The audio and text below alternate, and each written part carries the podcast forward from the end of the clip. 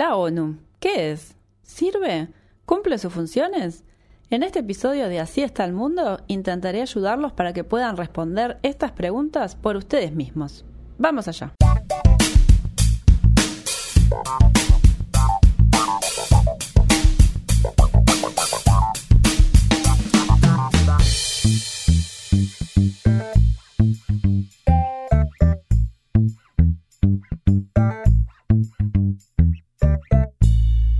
¿Qué tal amigos y amigas? Bienvenidos a la segunda entrega de Así está el mundo, un lugar donde pueden aprender sobre cómo funcionan las organizaciones internacionales y alguna otra cosa también. Nuestro Twitter es arroba así está y mi nombre es Silvia. Reciban mi saludo desde los hermosos estudios de Radio Camacua. En este episodio vamos a hablar de la madre de las organizaciones internacionales, que obviamente son las Naciones Unidas. Capaz que muchos de ustedes no lo saben, pero la ONU tuvo una predecesora llamada Sociedad de Naciones.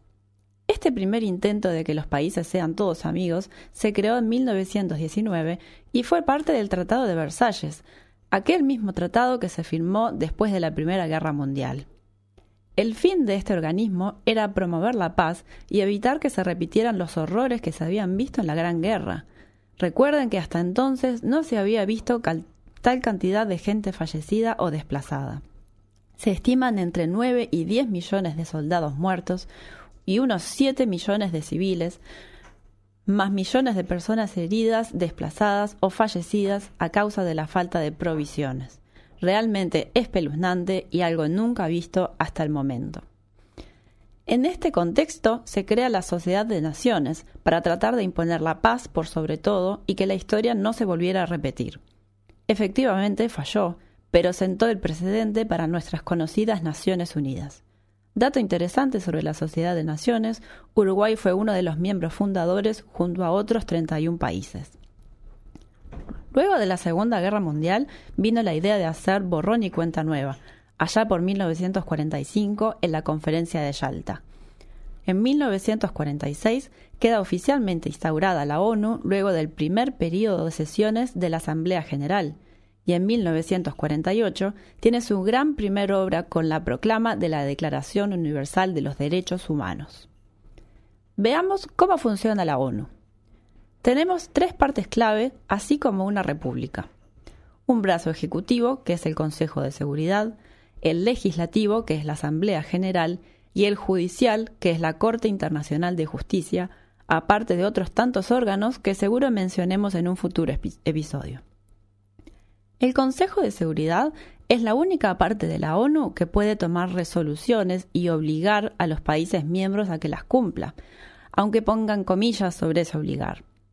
Está formado por 15 naciones, de las cuales 5 son permanentes y tienen derecho a veto, que son China, Rusia, Estados Unidos, Francia y Reino Unido. Los miembros no permanentes son electos de a 5 por la Asamblea General cada cinco años y duran un periodo de dos años. Punto importante, no tienen derecho a veto. La Asamblea General es el órgano principal de las Naciones Unidas. En ella están representados los 193 países miembros y cada uno de ellos cuenta con un voto.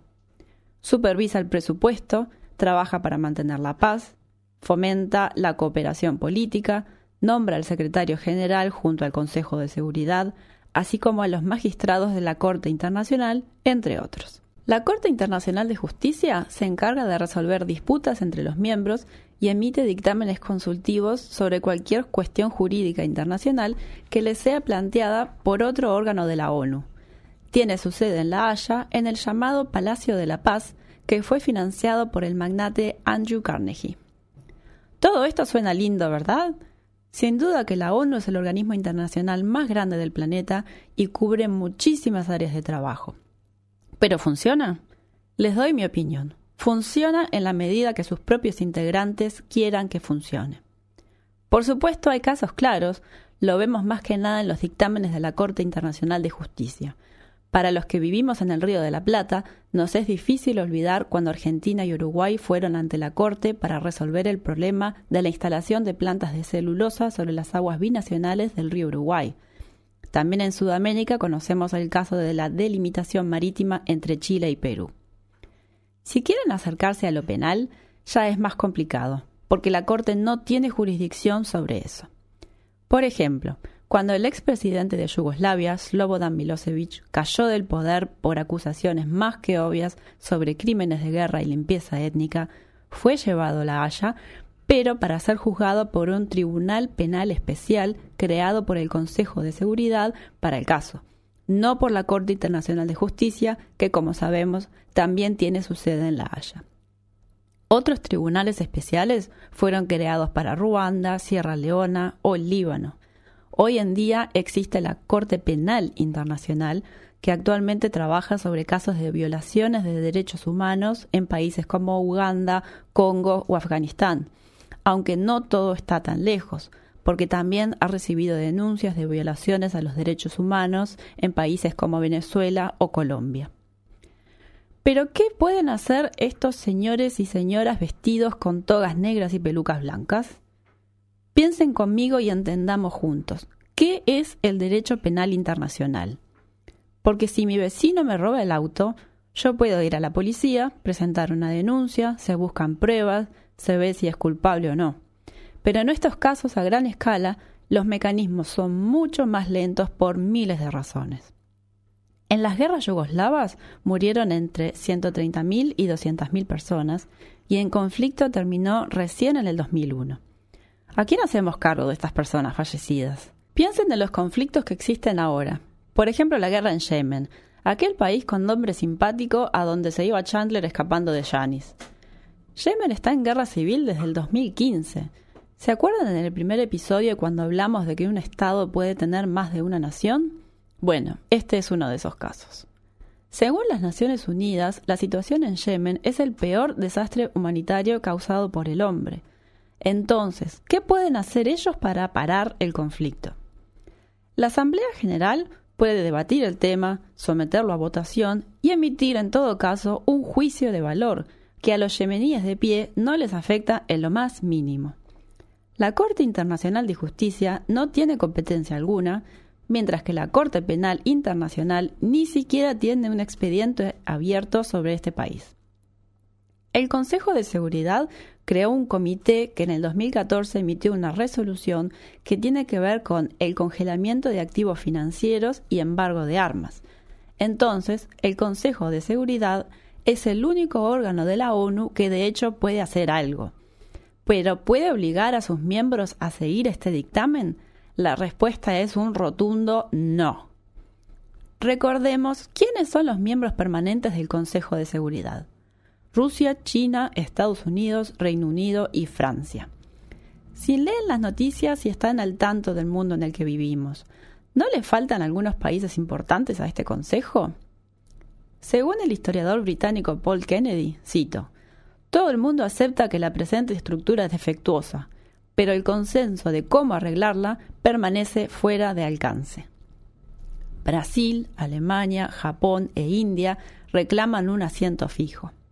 Brasil e India son dos de los mayores contribuyentes de tropas para los cascos azules, mientras que Japón y Alemania están en la lista de los principales financiadores de la ONU. Entonces, amigos, espero que hayan llegado a alguna conclusión propia sobre la ONU. Ese deseo latente de que todos los seres humanos puedan ser regidos por las mismas leyes va a seguir siendo un, deseo difícil de completar por las razones que ya conocemos. Cada Estado siempre va a tener su propia agenda. ¿Se acuerdan en el programa anterior cuando separamos los conceptos de Estado y gobierno? Un Estado va a seguir existiendo, mientras los gobiernos van variando, y cada gobierno siempre va a tener una política propia que no necesariamente es igual a la del gobierno anterior de ese Estado. La ONU está formada por países miembros que de alguna manera prometieron hacerle caso a la mayoría. Pero ¿qué pasa cuando yo me porto mal y nadie me castiga porque de hecho nadie me puede castigar? Los dejo para que mediten sobre este punto mientras hacemos una pequeña pausa. Radio Camacua la radio de AEBU. Soy Jonah Lemole y esto es Ladrones de Canciones. En el próximo episodio vamos a estar charlando con Romina Pelufo. Vamos a desentrañar dos de sus canciones. Suscríbete y escuchanos en tu plataforma de podcast preferida y también en radiocamacua.uy.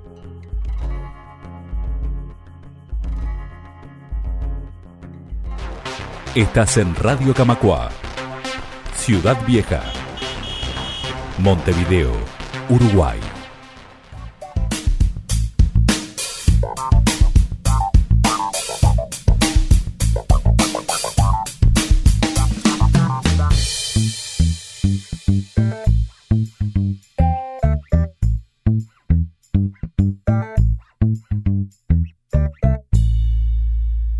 Amigos, amigas, bienvenidos nuevamente a Así está el mundo. Volviendo de la pausa, les quiero contar ahora sobre algo que mencionamos hace un ratito, la Declaración Universal de los Derechos Humanos. Esta declaración sin duda marca un hito en la historia de los derechos de cada persona, sus derechos inherentes y básicos que los demás deben respetar para coexistir. Fue, fue proclamada por la Asamblea General en 1948 y establece los derechos fundamentales que deben protegerse para el bien común. Seguramente han escuchado más de una vez o leído en las noticias que no se están respetando los derechos humanos en tal o cual lado, o algún caso más específico, quizá me atrevo a decir, por ejemplo, la población carcelaria de cualquier país. Sitúense ahora en el siglo XIX. Considerando que el ser humano está en la Tierra desde hace miles de años, el 1800 es literalmente la semana pasada. En el siglo XIX todavía existía la esclavitud legal. Las mujeres no podían votar, los niños eran utilizados como trabajadores en muchos países desde quizá los cuatro o los cinco años. Piensen ahora en el mundo de hoy. Esto claramente depende del país donde vivan y de su propia realidad. Infelizmente, se han dado en el mundo casos deplorables contra los derechos humanos de miles de personas. Pero el hecho de que se hayan juntado decenas de países para dejar un documento por escrito donde se comprometen a cuidar las personas de esta forma fue algo nunca visto. Quizá la comparación más notable es la Declaración de los Derechos del Hombre y del Ciudadano en la Francia revolucionaria. El artículo 1 de la Convención de los Derechos Humanos dice, Todos los seres humanos nacen libres e iguales en dignidad y derechos, y dotados como están de razón y conciencia, deben comportarse fraternalmente los unos con los otros. El resto de los artículos habla de derecho a la vida, la libertad sin distinción de religión, opinión, política, raza, color o sexo. Se refiere también al derecho de reconocimiento de la personalidad jurídica e igualdad ante la ley, y se, se prohíbe la esclavitud, tortura, penas o tratos crueles o denigrantes. Esto es un resumen bastante vago. Los invito a que lean la declaración ustedes mismos. Pero luego de que la lean, piensen, razonen, infórmense. Y por esto no quiero decir miren todos los informativos posibles, porque al menos en nuestro país lo único que hacen es repetir las mismas desgracias a la mañana, al mediodía, a la hora de la cena e incluso de madrugada. Simplemente los invito a pensar y razonar por ustedes mismos. ¿Qué significa todo esto y cómo se aplica a su realidad? Ahora los invito a pensar cómo aplica la realidad de su vecino. Y luego de pensar en su vecino, piensen en el país vecino, y en el continente de enfrente, o cualquier otro lugar del planeta. Porque de hecho, los mismos países, aunque claramente no las mismas personas que se sentaron a escribir esta declaración, aunque hayan tenido unos deseos enormes de paz y bienestar, se deben estar revolcando en la tumba viendo los desastres e injusticias que se siguen cometiendo hoy en día. O quizá no, quizá simplemente cumplieron con su trabajo que era, escribir este documento. No importa, mi mensaje a ustedes es, mi país en algún momento se comprometió a cumplir una lista de cosas que son inherentes a los derechos de cada uno de sus ciudadanos pero por alguna razón u otra no se está haciendo. Entonces, ¿qué puedo hacer yo?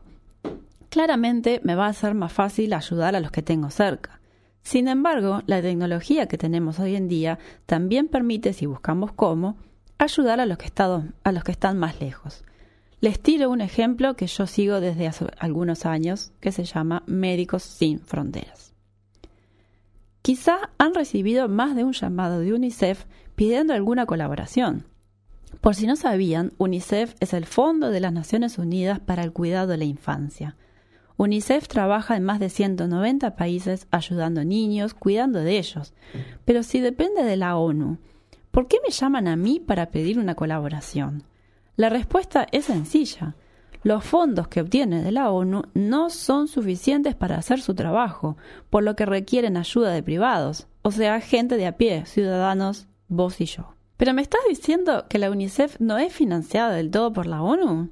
Sí, es exactamente lo que estoy diciendo. Los fondos que recibe de la ONU no son suficientes para que UNICEF trabaje como debe. Entonces, ¿qué puedo hacer yo, ciudadano normal de a pie? Infórmese, ayuden si pueden. Fíjense lo que pasa alrededor y no tan alrededor también. Hay muchas formas de ayudar y muchas personas que precisan una mano. Y no estamos en el siglo XIX. Hoy tengo acceso a un dispositivo que me permite comunicarme con cualquier parte del mundo y ver qué puedo hacer por ellos si la están pasando mal. Entonces, ¿funciona UNICEF? Funciona en la medida que los propios miembros de la ONU quieran que funcione. Así está el mundo es presentado y producido por mí, Silvia Cuitiño. Por Radio Camacuá, registro sonoro y edición a cargo de Alexis Vilariño. La canción que acompaña este podcast es Aces High de Kevin MacLeod. En Twitter nos encuentran como arroba así podcast. Desde Radio Camacua nos despedimos hasta el próximo episodio.